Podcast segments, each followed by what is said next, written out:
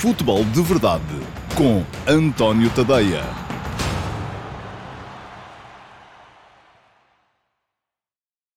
Ora então, olá a todos, muito bom dia. Sejam muito bem-vindos à edição número 70 do Futebol de Verdade. Hoje é segunda-feira e é dia 13. 13, tive que ver. 13 de novembro de 2023. Um, este é, conforme já vos disse, o número 70 do Futebol de Verdade para a temporada de 2023-2024. Hoje temos uma edição cheia, como acontece sempre às segundas-feiras após as jornadas de campeonato. Porquê? Porque um, depois do Q&A, da minha resposta às duas perguntas que selecionei, entre as que me deixaram, seja na caixa de comentários dos programas de sexta-feira, uh, no, aqui mesmo no meu canal de YouTube, seja um, no, eh, na chatroom perguntas do Discord, no meu servidor de Discord, ao qual acedem os subscritores premium do meu Substack, em tadeia.substack.com. Vamos ter ainda a reposição uh, das edições do Futebol de Verdade Flash deste fim de semana. Isto é, uh, já sabem, quem é subscritor premium do meu Substack e paga os tais 5 euros por mês por essa possibilidade, recebe logo na noite dos jogos, entre muitas outras coisas, tem a vantagem de receber logo na noite noite dos jogos os, uh, as edições do Futebol de Verdade Flash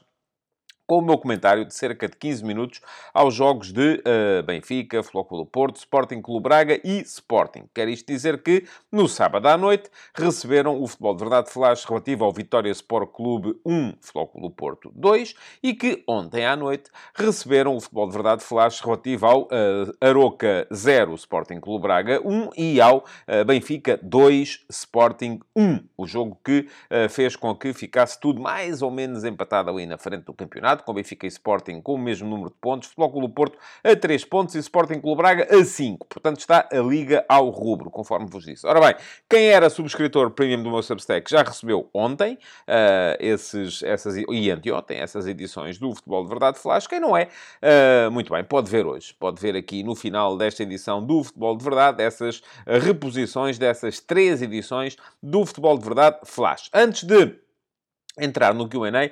No entanto, queria dizer-vos aqui uma coisa que foi uma coisa da qual eu me apercebi durante este fim de semana. É que uh, no sábado uh, de manhã, final da manhã, houve Futebol de Verdade Report. Uh, o Futebol de Verdade Report, já sabem, é o programa de análise estática, cerca de meia hora, ou desta semana teve mais um bocadinho, teve 35 minutos à volta disso, que eu entrego também todas as semanas aos subscritores premium do meu Substack. Fica aqui o link para quem quiser dar lá um salto e perceber uh, o que era o Futebol de Verdade Report desta semana. Era uma divisão tática do uh, Benfica Sporting. É verdade que o jogo já aconteceu, mas eu acho que o programa continua a fazer sentido, até porque uh, muitas das coisas que eu lá disse acabaram por se verificar, nomeadamente o Benfica regressar à linha de 4 atrás, porque me parece que é uma, um sistema em que o Benfica se sente muito mais confortável, porque não teve tempo, é normal, não teve tempo para trabalhar a linha de 3 ou a linha de 5, conforme quisermos chamar, ao 3-4-3 que Roger Schmidt foi utilizando. Bom, já sabem, houve Futebol de Verdade Report no sábado, ele foi enviado uh, para toda a gente, embora depois só os subscritores premium do meu Substack pudessem ver o vídeo. Os outros tinham só aquilo a que se chama na, na gíria, o teaser, isto é, podiam saber acerca do que se trata, mas para poderem ver o vídeo tinham que fazer a subscrição premium. E reparei numa coisa que eu achei uh, curiosa, é que uh, o total de subscritores gratuitos do meu Substack baixou neste fim de semana. Tem estado a crescer sempre desde o início da época. Foram 142 uh, novos subscritores no mês de agosto, 308 novos subscritores no mês de setembro, 98 novos subscritores no mês de outubro, mas neste fim de semana, que era fim de semana de derby, que à partida poderia ser um fim de semana uh, com conteúdos muito interessantes, porque não só houve o report com a divisão tática do, uh, do derby, como houve depois o flash com o comentário ao derby e também aos outros jogos, como é evidente, mas aqui aqui, no fim de semana, o total de subscritores baixou. Qual é que é a questão? A questão aqui é que as pessoas reagem, eh, e eu percebi isso, enfim, estou sempre a aprender e gosto de partilhar estas coisas convosco, as pessoas reagem de forma negativa ao facto de terem ali um conteúdo que não podem ver. E eu acho que isso, enfim, eu, eu, eu tenho que vos pedir, de facto, perdão por, por ter aqui conteúdos que são um, exclusivos para subscritores pagantes, mas, eh, de facto, isto é, para mim, é, volto a dizer, e digo isto com alguma frequência, é trabalho.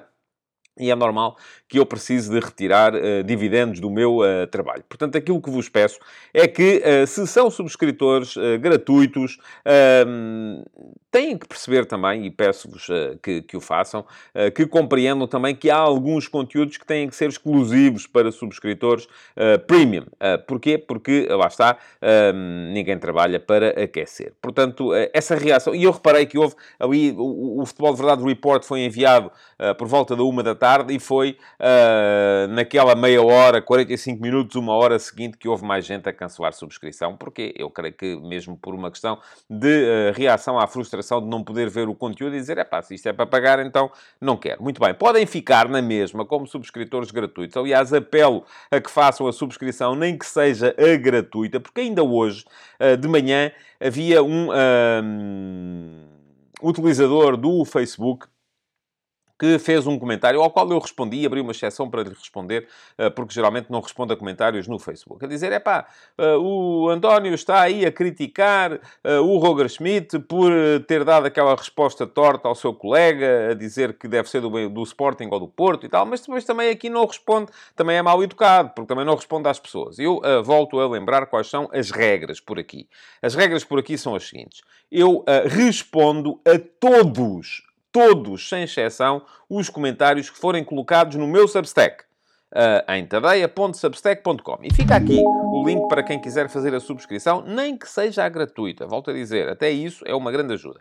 Não respondo a nenhum, e volto a dizer nenhum, e aquilo foi uma exceção, comentário que seja colocado no Facebook. Por duas razões. A primeira é que eu estou numa estratégia uh, de fuga das redes sociais. Porque não, as redes sociais, cada vez mais, com os seus algoritmos que só favorecem a polémica estéril, o clickbait, os conteúdos virais que eu não sei fazer e não vou aprender aos 53 anos, uh, não me ajudam, só me prejudicam. Portanto, para mim, as redes sociais são apenas para chamar gente para o Substack. E a segunda, e esta é fundamental, é que eu parto do princípio que quem comenta no Substack é porque leu o texto, porque a caixinha de comentários aparece no fim. Quem comenta no Facebook, regra geral, leu o título ou nem leu coisa nenhuma e está só a reagir ao evento. Uh, e eu, uh, francamente, uh, vir-me dizer que estou a ser mal criado ou mal educado porque não estou a responder a todos os comentários e hoje, no texto da manhã, havia dezenas de comentários ao fim de meia hora, é normal, é um derby, é uma coisa que uh, vai puxar muito pelas emoções das pessoas.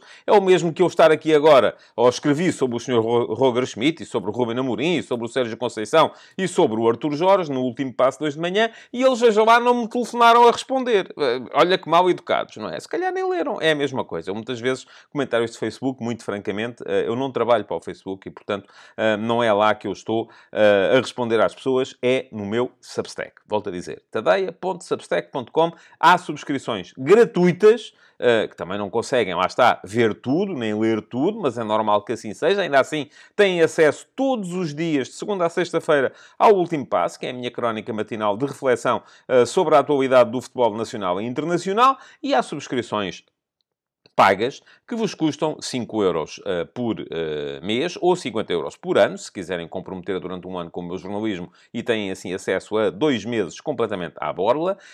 Um, e a esses, aos que forem subscritores e que comentarem por lá no Substack, estou sempre disponível para responder, porque é lá uh, que eu tenho a minha atividade de jornalista independente dos grandes grupos de média. Pronto, está dado o recado. Um, isto permitiu aqui já esticar um bocadinho mais o... Mas é importante que as pessoas percebam a, a, lógica de funcionamento das coisas por aqui e esta é a lógica para esta época. Depois, para a próxima época, vamos ver como é que vai ser. Pode ser completamente diferente. Uh, as coisas aqui vão uh, mudando em andamento. Vamos então passar ao QA, uh, porque tenho duas perguntas para responder e depois, então sim, à reposição das edições deste fim de semana do Futebol de Verdade Flash. Mas primeiro que tudo, há QA. Vamos a isso. Futebol de Verdade com António Tadeia.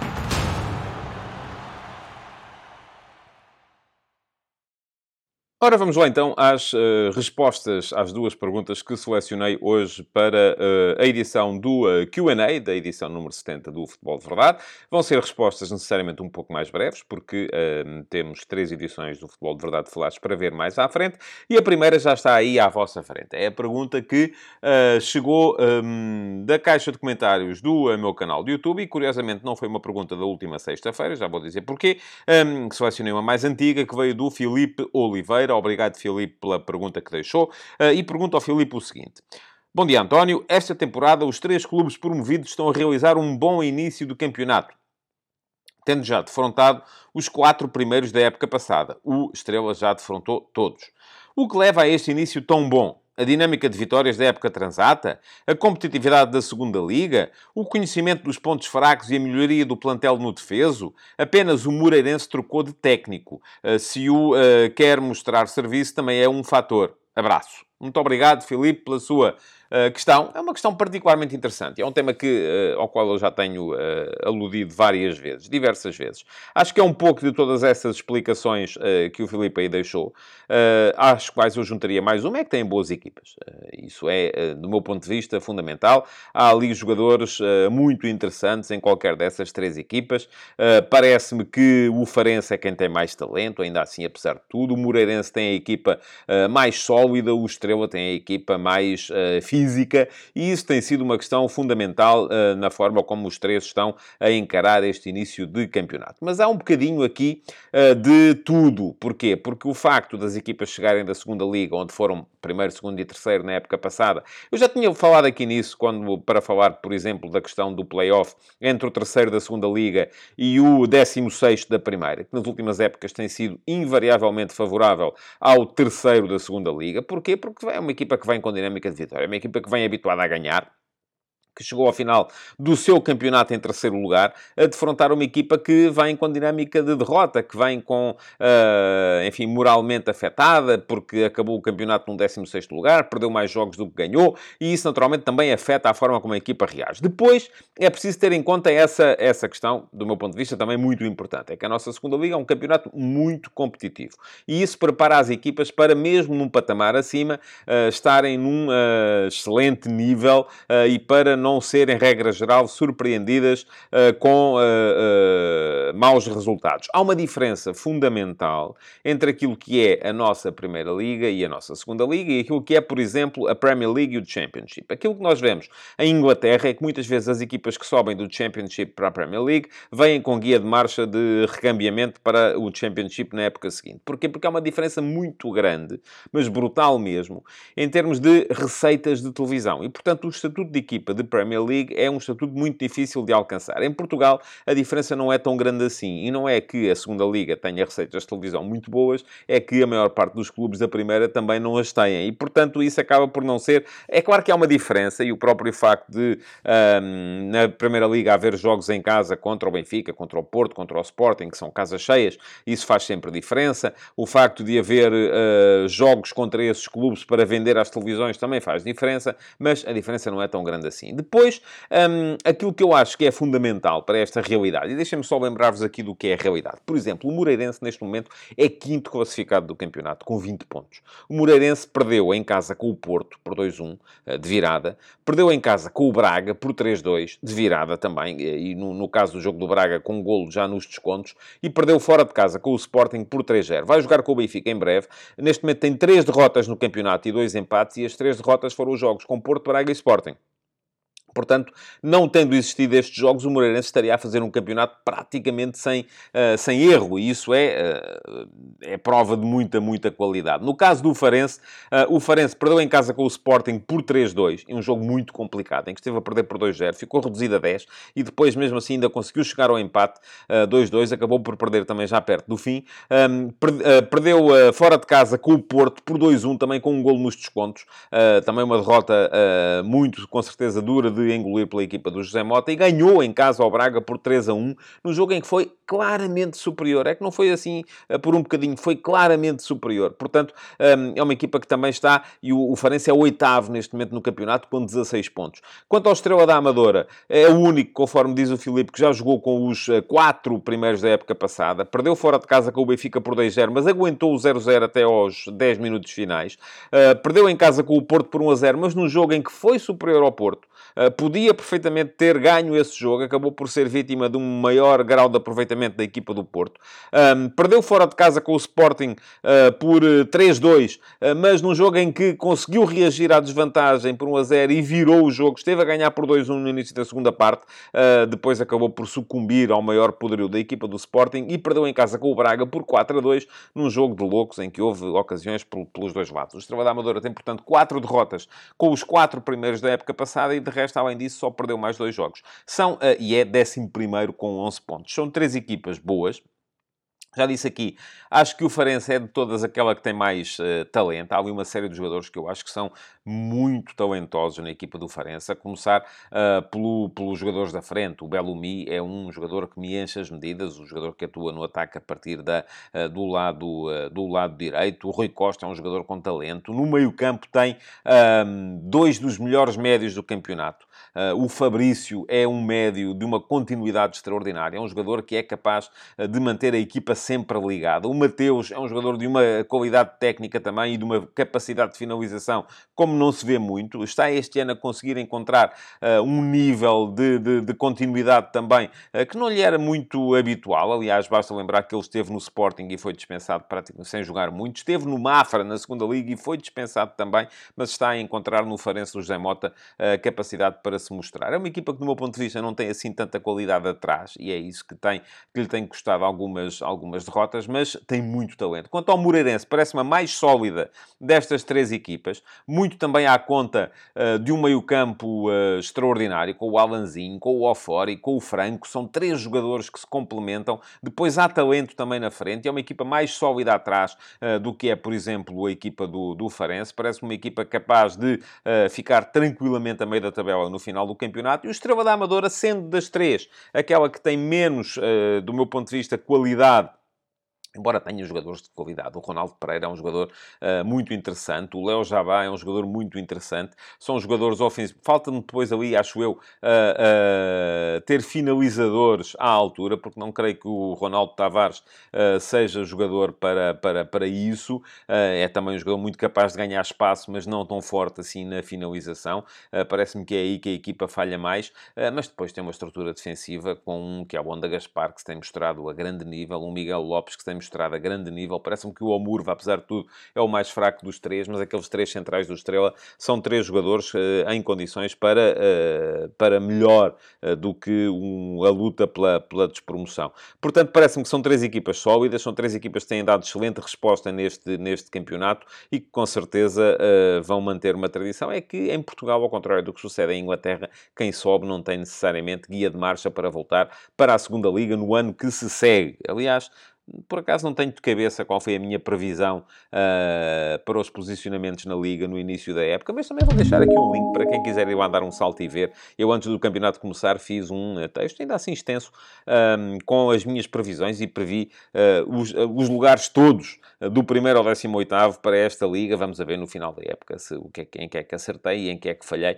estou em crer que ainda assim vou acertar em mais coisas do que vou falhar. Bom, respondida à pergunta do YouTube, deixem-me só dizer-vos então aqui aquilo que prometi dizer no início é que Escolhi uma pergunta um bocadinho mais antiga, tinha três dias, porque nas edições de sexta-feira, e houve duas, houve live e houve uh, edição do Q&A, edição do Futebol de Verdade Normal, uh, não havia perguntas às quais eu pudesse responder. Havia comentários, e que eu agradeço também, porque também, até porque também ajudam no algoritmo, mas não havia perguntas. Portanto, meus amigos, vamos lá a deixar perguntas na caixa de comentários. Porquê? Porque sem perguntas não há Q&A. E sem Q&A uh, deixa de haver, assim, muita razão para haver futebol de verdade. Vamos lá deixar perguntas, uh, se fazem favor. Já agora aproveitem para se inscreverem no canal, se é que não estão já inscritos. Fica aqui também o link uh, para poderem fazê-lo.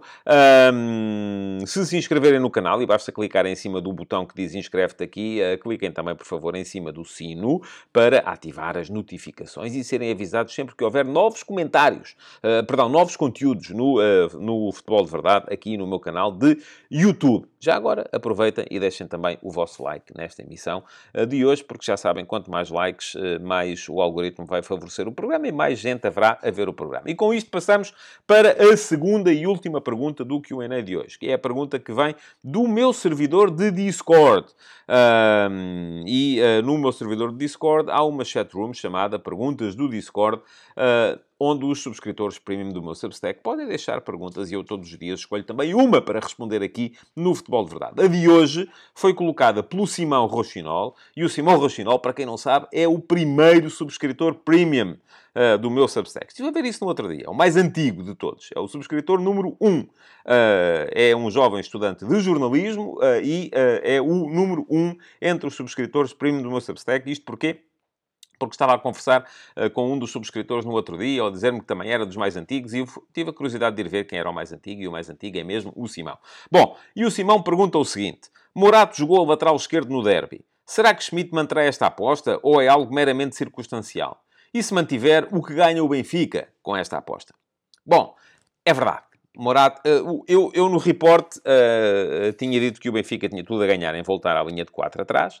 Uh, agora, aquilo que me parece é que a escolha de Morato para jogar ali uh, demonstra uma coisa: é que Schmidt não está satisfeito com as garantias uh, do ponto de vista defensivo que lhe são dadas pelos laterais esquerdos que tem no plantel. E tem Jurasek, um jogador pelo qual o Benfica pagou e pagou bem, 14 milhões de euros. Tem Bernat, jogador que está emprestado pelo Paris Saint-Germain, mas que está com dificuldades físicas mais ou menos permanentes. Uh, já é a segunda vez, creio eu, que se lesiona esta, esta época. Uh, e acaba por não ter outras alternativas a não ser avançar para ali com Morato. Aquilo que Schmidt, e cada vez fica mais claro, tinha deixado aqui duas hipóteses para esta necessidade de improviso que Schmidt, o próprio Schmidt já reconheceu uh, na equipa quando avançou para o 3-4-3. Uh, eh, uma delas era arranjar maneira de manter no 11 o João Neves e o Orsnas, ao mesmo tempo que mantinha o ponta de lança, o Rafa, o Di Maria, eventualmente o Neres ou o João Mário, e portanto para isso tinha que ser com 3 atrás e não com 4, ou derivando o, o, João Neves e o Orsnas para as laterais. A equipa não se mostrou confortável com essa organização. tirar o João Neves do meio do campo parece-me ser neste momento um problema para o Benfica e, portanto, uh, o Schmidt uh, acabou por abdicar, e do meu ponto de vista bem, já o tinha antecipado no Futebol de Verdade Report, uh, da linha de 3 atrás para voltar à linha de 4. Agora, para manter, e portanto a, motivação principal para aquele 3-4-3 terá sido a outra, que é garantir segurança defensiva. E é isso que Morato traz, jogando a partir da posição de lateral esquerda. É um jogador que não sai tanto da posição, por ser um jogador com rotinas de defesa central. é um jogador que já tinha jogado naquela posição de lateral esquerda, em algumas emergências, até com o próprio Jorge Jesus, uh, e que, uh, jogando por ali, garante que o Benfica mantém uma estabilidade na linha, de, uh, na linha de trás, onde ficam sempre pelo menos três, precisamente pelo facto do Morato não sair tanto dali. É um jogador que o próprio Ruben Amorim disse no final do jogo de ontem que é mais forte do ponto de vista defensivo do que o Grimaldo, agora não aporta à equipa do ponto de vista ofensivo aquilo que aportava Grimaldo, como é evidente. Grimaldo era um jogador muito mais criativo e com muito mais capacidade para gerar desequilíbrios ofensivos a partir da linha de trás. Isso o Morato não garante. Garante mais poder físico, garante mais estabilidade posicional, uh, garante mais capacidade defensiva. Uh, foi um dos melhores jogadores do Benfica no derby de ontem, do meu ponto de vista, e é isso mesmo que vos vou dizer mais à frente quando virem o uh, flash relativo ao jogo. não será uma solução ideal, não creio que seja uma solução ideal, mas cada vez mais também vemos equipas a jogar com um central adaptado à posição de lateral para precisamente garantir essa maior capacidade defensiva a partir de trás. O Benfica com um lateral mais ofensivo, como será Orsnas ou Bá, quando Bá voltar voltar, e um lateral mais defensivo, como é Morato, um, à partida terá que se uh, organizar de uma forma relativamente diferente em relação àquilo que fazia na época passada, em que tinha dois laterais com grande capacidade para criar desequilíbrios. Bá, pela sua capacidade física e de receber no espaço, Grimaldo pela capacidade de criar desde trás, uh, sem precisar de avançar muito no campo para o fazer. Mas uh, isso agora vai haver um mês quase de paragem de competição em que o Schmidt tem tempo para trabalhar isso. Vamos ver se o faz e se o faz em condições e se o Benfica vai mais forte. Bom, escrevi, uh, não necessariamente sobre Morato, mas muito sobre essa necessidade que o Benfica tem de trabalhar a equipa nos próximos tempos, no último passo de hoje. Fica aqui também o link para quem quiser dar lá um salto e uh, ler o texto. Já sabem, o último passo é a minha crónica matinal, é diário, de segunda a sexta-feira e está disponível para toda a gente. Subscritores gratuitos, subscritores premium e não subscritores que, por acaso, acabem por se deparar com o link uh, no Facebook, no Twitter, no Instagram, seja onde for. Portanto, uh, toda a gente pode ler. E a pergunta que vocês fazem é: então, se toda a gente pode ler, para que é que eu hei de fazer a subscrição? É muito simples. Olhem. Ainda ontem, uh, no, uh, no, no, meu Facebook também, uh, apareceu um senhor a comentar o post relativo ao futebol de verdade flash do Aroca Braga. Então, e do Benfica? Não escreves nada? Bom, é que acontece que o senhor não viu. Se fosse subscritor do meu Substack, nem que fosse gratuito, recebia tudo no seu e-mail. Portanto, não tem que estar à espera daquilo que costumo chamar-lhe... Lembram-se, os mais velhos lembram-se dos glutões do Presto, que era uma, um anúncio que havia desse detergente para a roupa, que eram os glutões que entravam na água e comiam a sujidade e tal. Eu costumo falar dos glutões dos algoritmos das redes sociais, que vos mostram umas coisas e não mostram outras. Para estarem com a certeza de que recebem tudo, só há uma maneira. É serem subscritores do meu Substack, em tadeia.substack.com. Podem fazer subscrição premium que pagam 5 euros, ou gratuita, que não pagam rigorosamente nada. E agora vamos ficar com as reposições do Futebol de Verdade Flash dos jogos deste fim de semana. Fiquem por aí. Futebol de Verdade com António Tadeia.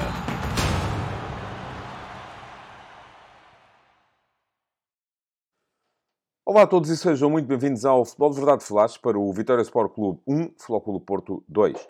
Um punhado de defesas de Diogo Costa, numa primeira parte falhada pelo coletivo, manteve o Flóculo Porto no jogo e estendeu a passadeira à recuperação e a uma vitória importantíssima em Guimarães, mais uma de virada no Campeonato dos Dragões. Zaidu, que estava a assinar uma exibição fraca, surgiu no fim de um cruzamento de Conceição para empatar e o filho do treinador marcou já na segunda parte o golo que decretou que a equipa tirará dividendos do resultado do derby entre Benfica e Sporting, com que se fecha esta 11ª jornada, seja ele qual for. A oitava vitória do Flóculo Porto no campeonato veio assim no final do sexto jogo em que a equipa esteve em desvantagem no marcador. Mais de metade dos 11 que fez na prova. Mas não foi só isso. Veio no final de um jogo em que os indicadores estatísticos justificariam o resultado rigorosamente oposto. O Vitória acabou com 14 remates contra 9, 8-4 em tiros enquadrados e um índice de gols esperados de 2,3 contra o 1,0 dos comandados de Sérgio Conceição. Foram as sete defesas de Diogo Costa a fazer a diferença. Em questão esteve, sobretudo, a incapacidade revelada na primeira parte pelo Foco do Porto para controlar a profundidade. Sempre que o Vitória baixava João Mendes ou André Silva para o espaço entre as linhas defensivas portistas, era certinho que ia sair bola para as costas da defesa e sprint de Jota ou de um dos alas, Magá ou Mangas, para lançar a confusão na área. Mesmo aos 40 anos, Pep ainda era o único membro da defesa portista a conseguir bater-se velocidade com os homens da casa. Evanilson ainda teve a primeira ocasião de gol do desafio, um remate defendido por Varela logo aos 3 minutos, mas depois só deu vitória. É certo que os minhotos marcaram na primeira situação de perigo real de que beneficiaram. Ou melhor, na segunda, que a primeira, o penalti de André Silva, Diogo Costa ainda a deteve. O guarda-redes esportista, aliás, ainda tocou também na recarga, mas sem a impedir de entrar. E oposto depois a Jota, aos 18 e aos 22 minutos, a André Silva, aos 34, e a Mangas, aos 38 e foi no meio disto tudo que um cruzamento de Conceição, feito de pé esquerdo na direita, encontrou Zaidu e o lateral portista foi mais forte no ar do que Magá, metendo a bola junto ao posto mais distante e longe do alcance de Varela. O empate ao intervalo era lisonjeiro para o Flóculo Porto, mas a verdade é que Conceição foi, fez mais para acabar com ele do que Álvaro Pacheco, com as entradas de Galeno e Taremi e a mudança para o 4-4-2. O risco foi premiado com o 2 a 1, numa recuperação de Evanilson, que Conceição transformou em golo depois de encarar Tomás Ribeiro em mano a mano. E daí até a final, sem que o Vitória mostrasse novas armas, só fez uma substituição aos 75 minutos e as outras para lá dos 83, O Futebol Porto reforçou a componente física do seu meio-campo e deixou correr o jogo conforme estava. Partido a dar-lhe a possibilidade de acabar com tudo num contra-ataque. Não aconteceu, mas verdade seja dita, nunca mais a equipa da casa mostrou capacidade para voltar à modo de cima da partida, acabando derrotada pelo mérito do guarda-redes esportista, mas também pela sua própria incapacidade.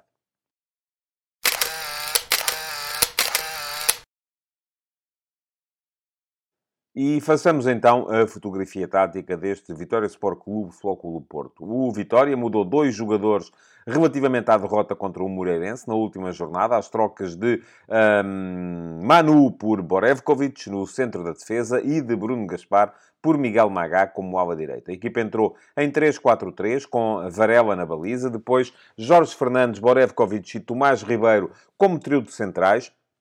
O ala direita era Miguel Magá, o ala esquerdo Ricardo Mangas, a dupla de meio campo formada por Dani Silva e Tomás Endel, e depois, mais na frente, Jota partia da esquerda, João Mendes da direita e André Silva era o ponta de lança. Mas tanto uh, João Mendes como André Silva eram muito móveis na forma como baixavam para o apoio nas entrelinhas, aos dois médios, como Jota uh, parecia sempre uma seta disparado para trás da última linha defensiva do Porto, aliás, o mesmo sucedendo com os dois alas, Magá e Ricardo Mangas. Do outro lado, o Flóculo Porto fez uma alteração relativamente ao 11 que uh, ganhou ao Royal Antuérpia na última terça-feira, que foi a troca de Taremi, surpreendentemente suplente no 11 de hoje, uh, por Francisco Conceição. E apareceu um Porto ligeiramente diferente daquilo que é habitual, porque parecia muito mais próximo do 4-3-3 do que do 4-4-2, ou até sequer daquele híbrido entre o 4-3-3 e o 4-4-2 que Conceição costuma favorecer. A equipa apresentou-se com Diogo Costa na baliza, depois João Mário era o defesa direito e Zaidu o defesa esquerdo. Os centrais eram Pep e David Carmo, sendo que Alain Varela aparecia claramente destacado como 6, como médio posicional, mais recuado, eh, encostando até muitas vezes aos centrais, provavelmente até pode ter sido devido à torrente de futebol ofensivo que o Vitória eh, conseguiu meter no relvado durante a primeira parte, aparecendo depois uh, Stefano Eustáquio e André Franco à frente dele, num triângulo, portanto formando um meio-campo a 3. E muitas vezes à vez, André Franco ou Stefano Eustáquio apareciam em início de construção ao lado dos centrais, sempre à esquerda de David Carmo. Uh, isto é, o Porto construía a três com Pepe, David Carmo e André Franco ou Stefano Eustáquio. Foram, conforme já disse, alternando na uh, posição. À frente, o Flóculo do Porto tinha PP, no corredor esquerdo, tinha Francisco Conceição no corredor direito e uh, jogava com Evanilson como único uh, ponta de lança. O jogo, conforme já vos disse, foi decorrendo sempre muito na base uh, da capacidade que o Vitória tinha para, recuperando a bola, jogar e ligar dentro do bloco portista, porque uh, Alan Varela encostava muito aos centrais e havia ali muito espaço para jogar entre linhas e um, ali tanto o Wendel como Dani Silva, como João Mendes, como André Silva apareciam em condições para uh, lançar uh, bolas para trás da última linha do Flóculo Porto, onde surgiu em velocidade Jota, Mangas, Magá, enfim, uh, era um, um autêntico ver-se da vias na, atrás da última linha do Flóculo Porto. ainda assim, com o empate ao intervalo, Sérgio Conceição não mexeu, mexeu apenas ao minuto 55, quando Zaidu, lesionado, cedeu a vez a Galeno e André Franco cedeu também o lugar a Taremi. E isto levou a que o Flóculo Porto entrasse eh, então no tal híbrido entre o 4-3-3 e o 4-4-2. Eh, porquê? Porque PP passou para lateral esquerdo, onde estava Zaidu até aí. Galeno ficou claramente aberto no corredor esquerdo como eh, avançado, como extremo. Do outro lado, então, o Flóculo Porto metia, metia um meio campo onde tinha Alan Varela, tinha Stefano Eustáquio, e metia Taremi à frente destes uh, dois homens uh, no apoio direto a Evan Nilsson. Um, o segundo gol do Flóculo Porto apareceu logo a seguir uh, e uh, depois o Porto voltou a ter que mudar por uma questão de uh, uma questão física, porque Pepe se lesionou, entrou então Fábio Cardoso e só ao minuto 75 é que a equipa do Vitória mexeu pela primeira vez, trocando João Mendes por Butska, um ponta de lança mais posicional, mais físico do que André Silva, passando André Silva para a esquerda do ataque e Jota para a direita do ataque, mas mantendo o Álvaro Pacheco o seu 3-4-3. Ainda mexeu o Flóculo Porto ao minuto 80, com as saídas de Conceição e Evanilson e as entradas de Jorge Sanchez e Gruites. Voltou o Porto aí ao 4-3-3 e um 4-3-3 de dimensão mais defensiva e física, mas com uma curiosidade, é que PP continuou a ser lateral esquerdo e João Mário, que geralmente quando Jorge Sanchez entra em campo por não haver um lateral esquerdo para jogar ali, uh, geralmente aquilo que acontece é que João Mário vai para lateral esquerdo, uh, João Mário foi para extremo direito. O Porto então dispôs-se em campo no tal 4-3-3, com Jorge Sanchez como lateral direito, PP como lateral esquerdo, Fábio Cardoso e David Carmo eram os dois centrais, Alain Varela uh, o médio mais defensivo e encostava bastante aos centrais, ainda aqui, Gruitch e Eustáquio dispostos em triângulo à frente deste médio mais posicional, João Mário o extremo direito, Galeno o extremo esquerdo, esquerdo e Taremi o único ponta de lança. O Porto, nesta altura, apostava tudo em lances de ataque rápido e contra-ataque e beneficiou, aliás, de várias situações eh, de 4 para 3, de 3 para 3, eh, de 4 para 4, em que podia ter acabado com o jogo, não conseguiu uh, sequer chegar a finalizar em nenhuma delas. Ora, um, Álvaro Pacheco ainda fez duas últimas tentativas para mudar o rumo aos acontecimentos. Trocou Magá por Zé Carlos, sem trocar nada do ponto de vista tático, ao minuto 83 e depois, ao minuto 89, abdicou de André Silva e Dani Silva, um avançado e um médio, para fazer entrar dois jogadores para as mesmas posições. Nelson de Luz foi jogar como atacante pela esquerda, onde estava André Silva, e Nuno Santos foi para o meio-campo, onde estava Dani Silva. Já não mudou nada, o jogo acabaria pouco depois e o Flóculo Porto saía com os três pontos.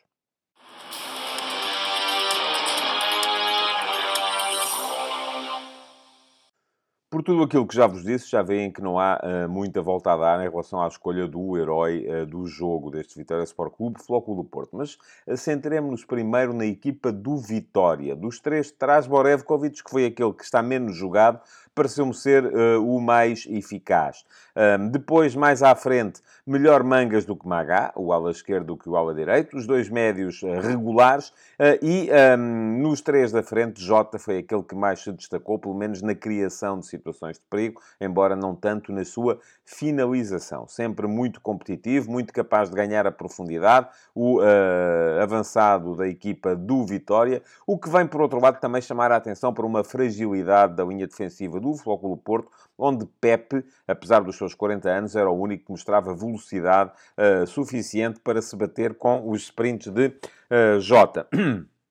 Perdão, isto não está fácil. Do lado do Flóculo Porto, uh, houve algumas exibições fracas, houve exibições mais regulares. Por exemplo, João Mário não me pareceu estar mal. Uh, Pepe, conforme já disse, foi daqueles que uh, teve mais um, capacidade para controlar a profundidade, bem melhor do que David Carmo e Zaidu nessa, nessa matéria. Portanto, o lado esquerdo da defesa do Porto com muito mais dificuldades do que o lado direito, eh, mas ainda assim os melhores foram claramente Francisco Conceição, um golo e uma assistência, muita capacidade para desequilibrar sempre que a bola lhe chegava aos pés, mostrar que vai ser complicado tirá-lo da equipa, mesmo que haja uh, Galeno de volta, e daí, se calhar, esta tentativa do Sérgio Conceição mudar a equipa para o 4-3-3 com que ela entrou hoje, para poder viver com os dois, uh, e, uh, sobretudo, o Diogo Costa. Foram sete defesas algumas manchas decisivas uh, e uma exibição absolutamente incontornável. Foi o guarda-redes do Flóculo Porto, o herói deste jogo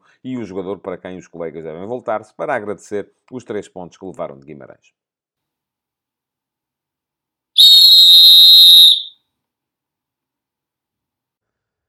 A arbitragem de Nuno Almeida fica marcada por um erro um, que não teve influência no resultado, porque o Flóculo Porto acabou por vencer, que foi a não marcação de um penalti, que era um penalti estúpido, mas era um penalti que existiu de facto, por agarrão eh, de uh, mangas em Pep ao minuto 50. Os jogadores parecem ali um bocadinho entrelaçados no seguimento de uma bola parada, mas a verdade é que Mangas fica a agarrar o pulso de Pep. Uh, a queda de Pep depois é teatralizada e se calhar isso também acabou por ter um bocadinho de influência no facto de nem o árbitro nem o VAR terem assinalado aquilo que a mim, pelo menos, me pareceu ser um lance que justificaria a marcação de grande penalidade. De resto, uh, absolutamente bem marcado o penalti por mão de João Mário. Uh, João Mário tem a mão uh, mais aberta, tem o braço aberto em relação ao corpo. A bola que à frente dele um, passa por cima da cabeça de João Mendes, mas não desvia, acaba por lhe tabelar no braço após um cruzamento de Magá. Bem assinalada esta grande penalidade, tal como foi depois bem, bem observado também e a não marcação de uma grande penalidade que o Vitória pediu ao minuto 38, quando há um alívio de um jogador do Flóculo Porto muito em cima de Pep e a bola aparentemente, e digo aparentemente porque não houve repetições que o mostrassem, eh, parece tabelar no braço eh, do defesa portista dentro da área também, mas foi um remate à queima, um desvio de trajetória muito próximo e não me parece que aí se justificasse a marcação de qualquer lance de grande penalidade. De resto, pareceu-me que Nuno Almeida estava mais atreito a apitar do que é costume, eh, com a marcação de algumas faltas eh, e faltinhas eh, que não lhe ficam bem, mas no plano disciplinar pareceu-me também correta a sua avaliação de quase todos os lances. Não pode ser uma arbitragem positiva, porque deixou por marcar uma grande penalidade, mas pelo menos não teve influência no resultado final. Futebol de Verdade com António Tadeia.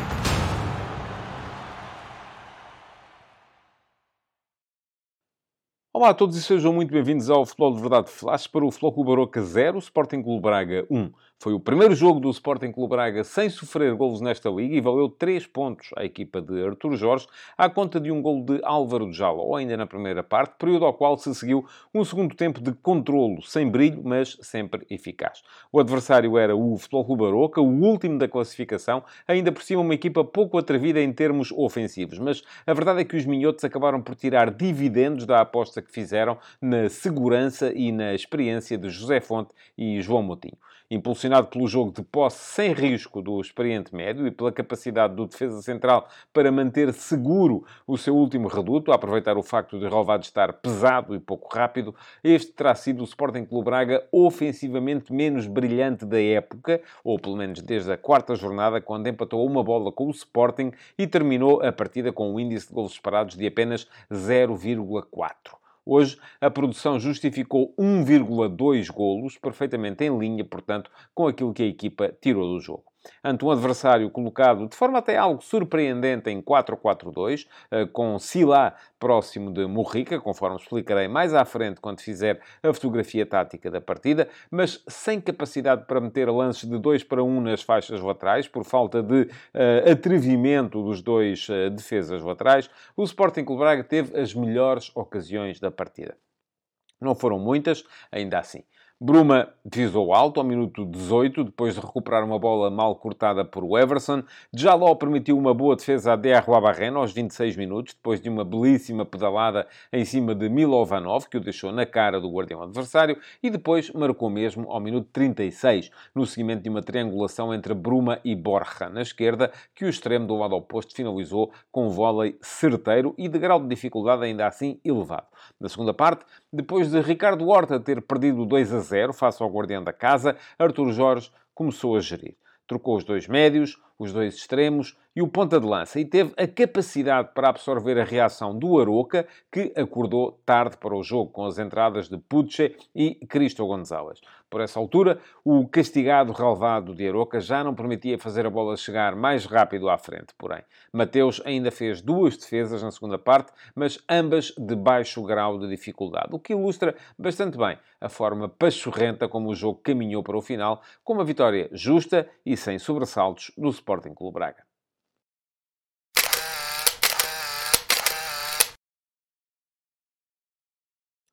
Ora, vamos então à fotografia tática deste Aroca Sporting Clube Braga e uh, para vos dizer que o Aroca de Daniel Ramos apareceu hoje uh, posicionado em campo mais próximo do 4-4-2. As ausências uh, no quarteto mais recuado, não só de Mateus Quaresma, lesionado de longa data, mas também de Rafael Fernandes e de Tiago Jogaio, que tem vínculo com o Sporting Clube Braga e por isso não poderia jogar, levou Daniel Ramos a apostar numa linha de 4 atrás com Ravi Montero e Galovic como centrais. o Everson A voltar, de forma também inesperada para a posição de lateral esquerdo, e Milovanov a aparecer como lateral direito à frente do guarda-redes de Arruabarrena. Depois, um, o meio-campo era formado a dois homens apenas, com Ebo Equassi e David Simão, uh, com um, Treza a aparecer uh, de um dos lados do ataque, Razon do outro, Morrica era o ponta de lança, mas tinha muito próximo dele Silá, que já apareceu esta época tanto como extremo como também como médio centro. Hoje foi segundo avançado nas costas de Rafa Morrica. O Aroca fez três alterações relativamente ao 11 que na última jornada da Liga tinha perdido com o Farense por 2 a 0, trocando Rocha por Everson, Gaio por Milovanov e ainda Cristo Gonzalez por David Simão, que assim voltou e abdicando então desse 3-5-2 que tinha usado na última partida em favor do 4-4-2 ou 4-2-3-1, se quisermos olhar para a posição de Silá como um avançado, um segundo avançado mais móvel na partida de hoje. Quanto ao Sporting Clube Braga, Artur Jorge fez duas alterações relativamente à derrota em Madrid para a Liga dos Campeões a meio da semana. Saíram o par de médios, Victor, o par de médios não, enfim, lá jogaram três. Portanto, saíram dois dos três médios de Madrid, Vítor Carvalho e Salazar, para a entrada de André Horta, que foi assim formar meio campo com João Moutinho, e de Simone Banza, que foi o ponta de lança que a equipa não teve em Madrid. O Braga voltou assim ao seu 4-2-3-1 eh, mais habitual, com Mateus Magalhães na baliza, Victor Gomes como lateral direito e Borja como lateral esquerdo, Fonte e Niakatema tiveram as posições no centro da defesa, o meio-campo era formado por João Moutinho e André Horta, com mais influência hoje do Moutinho do que do, do jogo mais rasgado e mais uh, uh, arriscado de André Horta, uh, estando depois Álvaro Jaló aberto na direita, embora sempre à procura do corredor central, o mesmo aconteceu sendo com uh, Bruma, que partia da esquerda. Uh, Ricardo Horta era o uh, segundo avançado, o 10, vamos chamar-lhe assim, nas costas do ponta de lança que voltava, que era Simone Banza. Ora, isto um, depois, o Aroca foi o primeiro a mexer, porque o Everson que voltava de lesão, acabou por ter de sair ainda à meio da primeira parte, antes da meia hora, magoado, ter-se-á ressentido e sem ter uma alternativa absolutamente válida e rotinada uh, para a posição, Daniel Ramos chamou Moses, que um habitual extremo direito, que foi jogar hoje como defesa esquerda. Não comprometeu por aí além, também o jogo não esteve muito para, um, para grandes complicações. O Braga mexeu ao intervalo, trocando de pontas de lança. Uh, Simone Banza cedeu a sua posição a Abel Ruiz e depois, um, à medida que o jogo se aproximava do fim, Artur Jorge foi uh, gerindo a equipa. Aos 58 minutos trocou Bruma por Pizzi, uh, com passagem de Ricardo Horta para o corredor esquerdo, ficando Pizzi como terceiro médio, à frente então da dupla de médios que estavam em campo, que eram ainda os dois dois que tinham começado a partida, precisamente João Moutinho e André Horta, eh, que foram depois eh, os próximos a sair. Eh, o André Horta saiu ao minuto 67, cedendo a posição a Zalazar, e o João Moutinho saiu depois ao minuto 74 para entrar o Vítor Carvalho. Antes de finalizar a partida, Artur Jorge ainda trocou Jaló pelo veloz Roger, que no entanto acabou por não ter grande influência no jogo, mas foi colocar-se também na direita do ataque, onde estava o autor do golo do Sporting Clube Braga. Quanto ao Aroca. O que é que fez então Daniel Ramos para tentar uh, mudar o rumo aos acontecimentos? Aos uh, eh, 67 minutos, uh, fez sair Treza, o extremo direito, e Razon, o extremo esquerdo, para as entradas de Puche e Cristo Gonzalez. O Aroca passou então a 4-3-3, com Morrica como ponta de lança, Silá passou para extremo direito, uh, Puche ficou como extremo esquerdo e uh, Cristo Gonzalez aparecia na posição 10 como segundo ponta de lança, atrás de uh, Morrica e veio de facto mexer um bocadinho com o jogo por parte da equipa da casa. Mais à frente, ao minuto 85, as duas alterações que restavam a Daniel Ramos foram feitas já tarde, provavelmente para terem qualquer influência no jogo. Foram as saídas de uh, Silá por Mitchell e de Pedro Santos por Ebué. Isto levou à passagem de Puche para o lado direito do ataque e de Mitchell para o lado esquerdo do ataque, mas era já tarde para que o Aroca pudesse fazer, fosse o que fosse com esta partida, uh, de que o Braga saiu então uh, justamente como vencedor.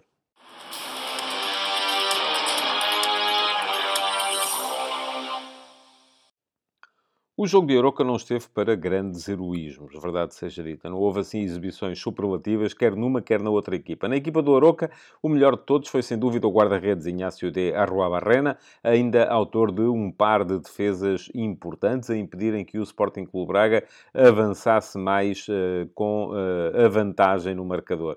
De resto, um, algumas dificuldades para controlar uh, o jogo no último reduto, laterais pouco ofensivos e sem capacidade para aportarem, fosse o que fosse, fosse equipa no apoio aos dois extremos, porque disso, muito disso dependia a produtividade ofensiva da equipa do uh, Aroca. Uh, Sila é daqueles jogadores que joga sempre minimamente bem, não compromete, apareceu hoje numa nova posição. Murrica mais desligado do jogo e um bocadinho mais desastrado na finalização. Uh, e David Simão ainda tentou uh, levar a equipa para a frente, mas também sem grande sucesso. O melhor do Aroca foi, portanto, do meu ponto de vista, o guarda-redes de Arrua Barrena. Mas o herói do jogo estava do outro lado e chamava-se Álvaro Jaló. Foi ele, mais uma vez, quem desequilibrou a favor do, do Sporting Clube Braga. Foi ele que marcou o gol. Foi ele que esteve também nas melhores situações uh, que podiam ter dado golo e não deram. Uh, ainda que uh, seja, do meu ponto de vista, importante referir que a equipa jogou muito ao ritmo de João Moutinho, um jogador enfim, que não perde a bola, geralmente entrega sempre redondo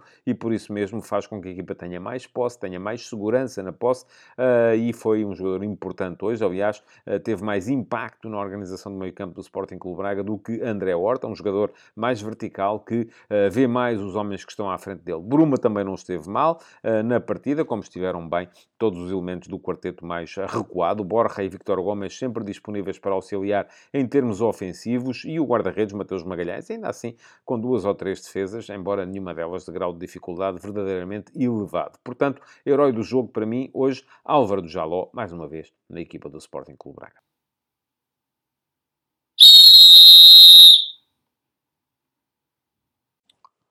O árbitro deste Aroca Sporting Clube Braga chamava-se João Gonçalves e o uh, melhor que dele se pode dizer é que praticamente não foi uh, tido nem achado em nada de verdadeiramente importante para o decorrer da partida. Não se deu por ele. Eh, foi uma arbitragem, portanto, boa, positiva, por parte deste juiz, eh, que no único lance mais polémico, foi um pedido de grande penalidade de Rafa Morrica após uma jogada com Borja na área do Sporting Clube Braga, decidiu bem. Não houve qualquer falta e, portanto, não havia lugar à marcação de penalti a favor do Aroca. De resto, bem na amostragem dos cartões amarelos, não se impôs ao jogo através da marcação excessiva de faltas, acabou por ser uma boa arbitragem, então, de João Gonçalves, sem qualquer influência uh, no resultado final desta partida. Futebol de Verdade, com António Tadeia.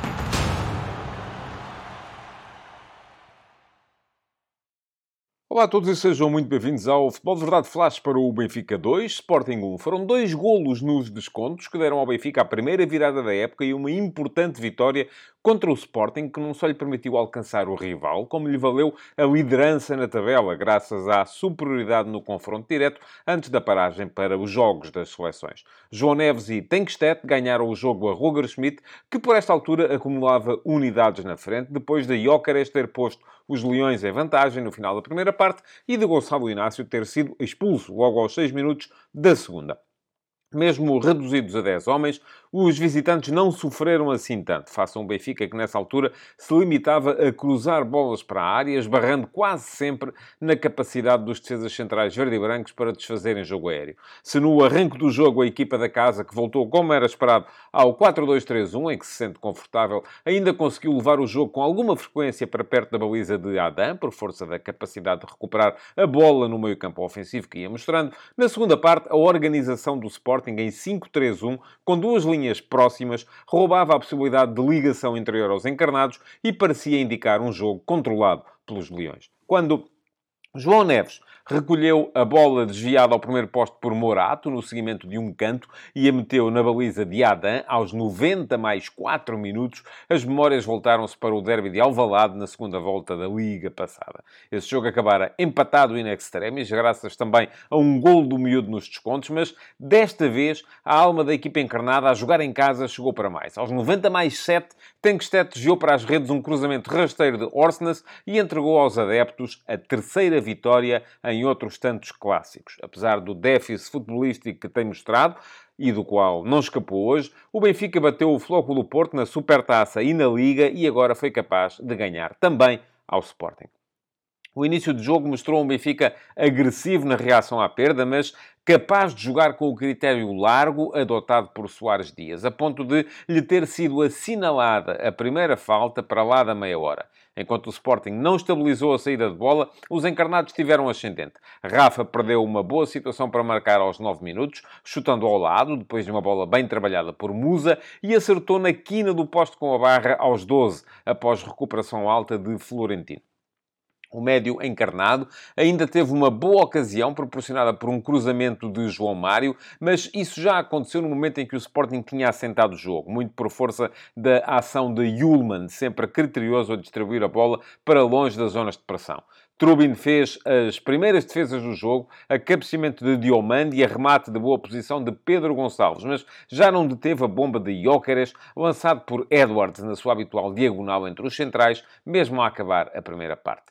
A expulsão de Inácio, logo a abrir o segundo tempo, veio mudar o jogo, porque o Sporting deixou de ter capacidade de chegar à baliza adversária. 16 das 23 ações leoninas na área do Benfica aconteceram na primeira parte mas a isso não correspondeu um Benfica capaz de se impor. Os encarnados insistiam nos cruzamentos por alto, sem capacidade para meterem rupturas no jogo ou para ligarem por dentro e não se mostravam capazes de ameaçar Adam. Vejamos, se na primeira parte o Benfica tinha conseguido um índice de gols esperados de 0,43, que já não era muito elevado, no segundo tempo, até ao gol de Neves, eh, que aconteceu já nos descontos, tinha-se ficado pelos 0,31 menos ainda. Portanto, Adam fez a primeira defesa aos 77 minutos, em remate de longe de Di Maria, mas já não foi capaz de se opor à belíssima e difícil, atenção, finalização de João Neves, deixado sozinho no coração da área, em canto no qual até Trubin subiu aos minutos 90 mais 4. Até final, o Benfica acreditou e o Sporting tremeu, valendo a acumulação de gente na frente um segundo golo marcado pelo improvável Tenkstedt após lance em que Orsenas decidiu finalmente meter a bola na área por baixo. Foi tão épica a vitória para o Benfica, como terá sido devastadora a derrota para o Sporting. Desta forma, relançando a Liga, que assim entra no segundo terço com dois líderes.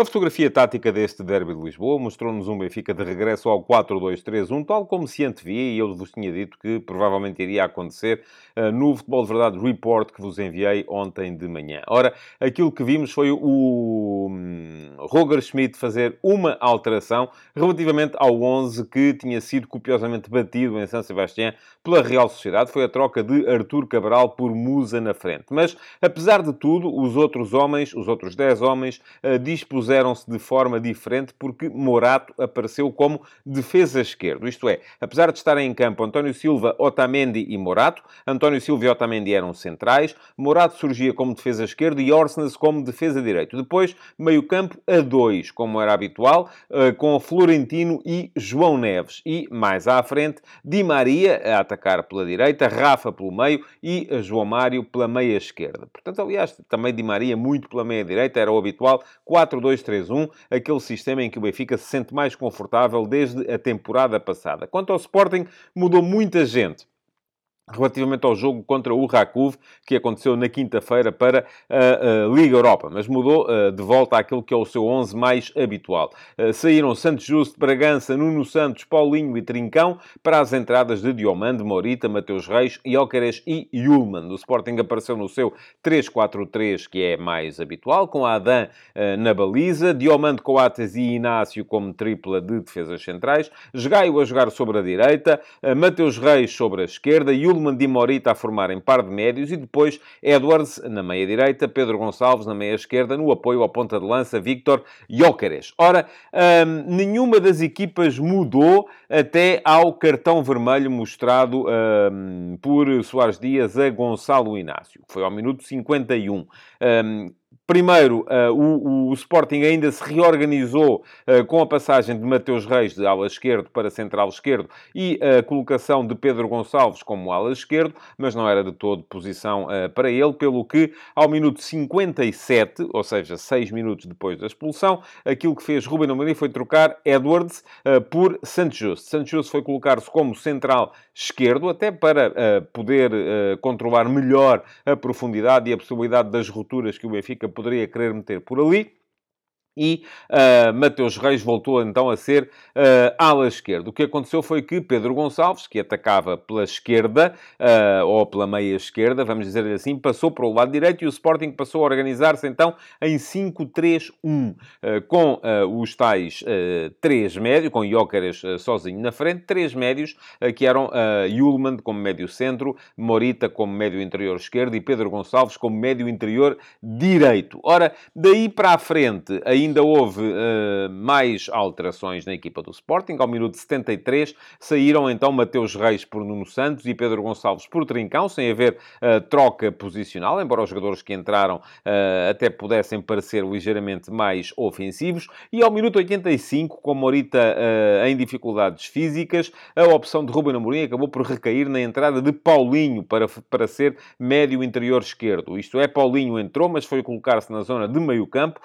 Ruben Amorim explicou depois, no final, na conferência de imprensa, que uh, terá tido um pouco que ver com a necessidade de antecipar uh, um Benfica que estava a abusar ou a uh, pedir cada vez mais futebol aéreo para, para a área adversária. Quanto ao Benfica, mudou pouco e tarde, do meu ponto de vista. Poderia Roger Schmidt ter sido um bocadinho mais ambicioso enquanto estava a jogar contra 10 homens. ao minuto 64, é verdade que meteu mais um avançado no campo, Porquê? Porque trocou Musa por Artur Cabral, mas trocou também Florentino por uh, Tengsted. Tengsted foi jogar para a meia esquerda, derivando então Rafa para a meia direita do ataque. Ora, e João Mário, eh, que estava no apoio direto ao ponta de lança, passou a, formar par de médios eh, com João Neves nessa altura. Eh, não foi também por, por muito tempo, porque depois, ao minuto 87, João Mário saiu para a entrada de Gonçalo Guedes e o Benfica acabou com muita gente na frente. Tinha Artur Cabral como ponta de lança, tinha Di Maria na meia direita, Rafa como segundo avançado, Tengsted na meia esquerda, portanto, praticamente quatro avançados com Orsnes a abrir uh, na direita e Gonçalo Guedes a abrir na esquerda, quase como extremo esquerdo. Portanto, muita gente uh, na frente. Nesta altura, uh, João Neves era praticamente o único centrocampista, havendo três defesas atrás, com António Silva, Otamendi e Morato. foi assim, com essa disposição, que o Benfica acabou por chegar aos dois golos, um numa bola parada, outro numa bola em que Orsnes conseguiu dar largura, precisamente beneficiando do facto de haver muita gente a atacar por dentro e a atrair os defesas centrais da equipa do Sporting.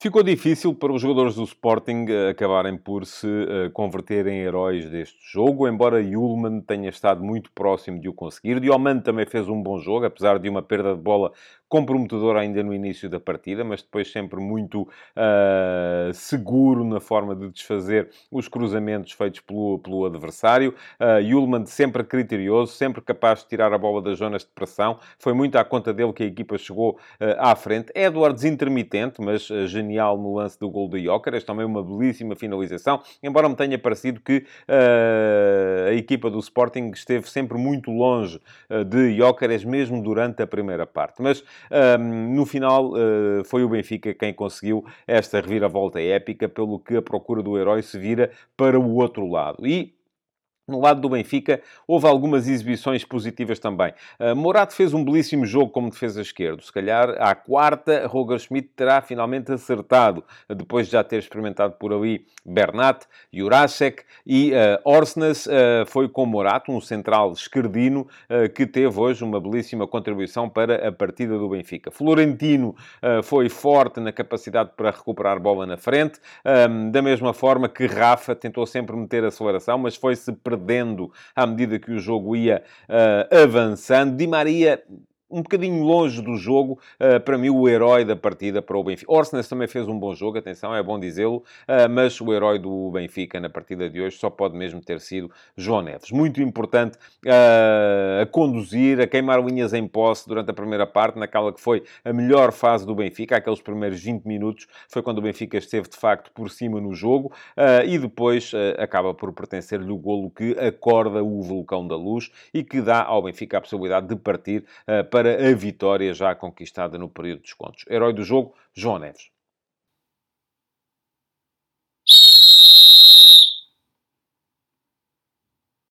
Arturo Soares Dias aproveitou a sua imensa experiência para conduzir o jogo de forma. Hum com um critério largo, de forma a deixar que se jogasse, e fez bem, no meu ponto de vista, apitou poucas faltas, isso valeu que o jogo acabasse por eh, fluir e acabasse por ser mais interessante. Uh, porquê? Porque não estava constantemente a ser interrompido. E é esse mesmo critério largo que tem que ser usado quando se olha para as muitas reclamações de lances para grande penalidade uh, feitas pelo Benfica ao longo da partida. Não me parece que tenha havido grande penalidade de Diomande sobre Musa ao minuto 9, quando os os, até mais os adeptos do que os jogadores, porque no campo ninguém se queixou um, do Benfica, se queixaram de um pisão uh, de Diomande em Musa. Não houve grande penalidade de Diomande sobre João Mário ao minuto 33, quando o defesa central do Sporting coloca o braço uh, frente ao peito do médio ofensivo do, do Benfica, que aproveitou o facto do braço lá está para se deixar cair. Não houve também grande penalidade de Mateus Reis sobre Rafa ao minuto 63 é Rafa quem vai contra uh, Mateus Reis, que tinha a posição ganha, e, no meu ponto de vista, não houve também Grande penalidade de Morita uh, sobre Otamendi. Os dois jogadores saltam à bola, uh, ambos têm os braços abertos e acaba por ser uh, Otamendi quem vai acertar no braço de Morita, depois acabando por se queixar dessa mesma colisão. Esteve bem Soares Dias na expulsão de Gonçalo Inácio, são dois cartões amarelos de, de livro,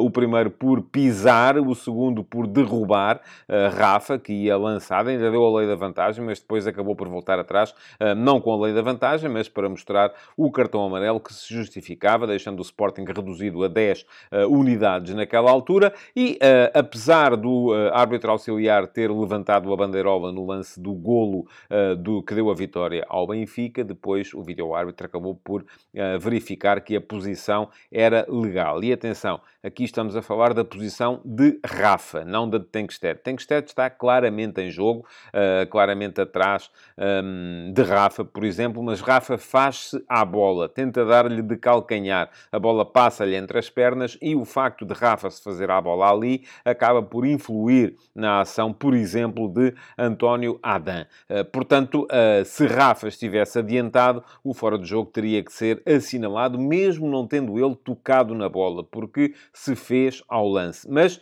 ehm, aquilo que as linhas colocadas na cidade do futebol vieram a mostrar foi que Rafa estava em jogo por 4 centímetros, portanto, golo legal, este marcado por Tenkstedt. Boa arbitragem, em suma, a de Artur Soares Dias.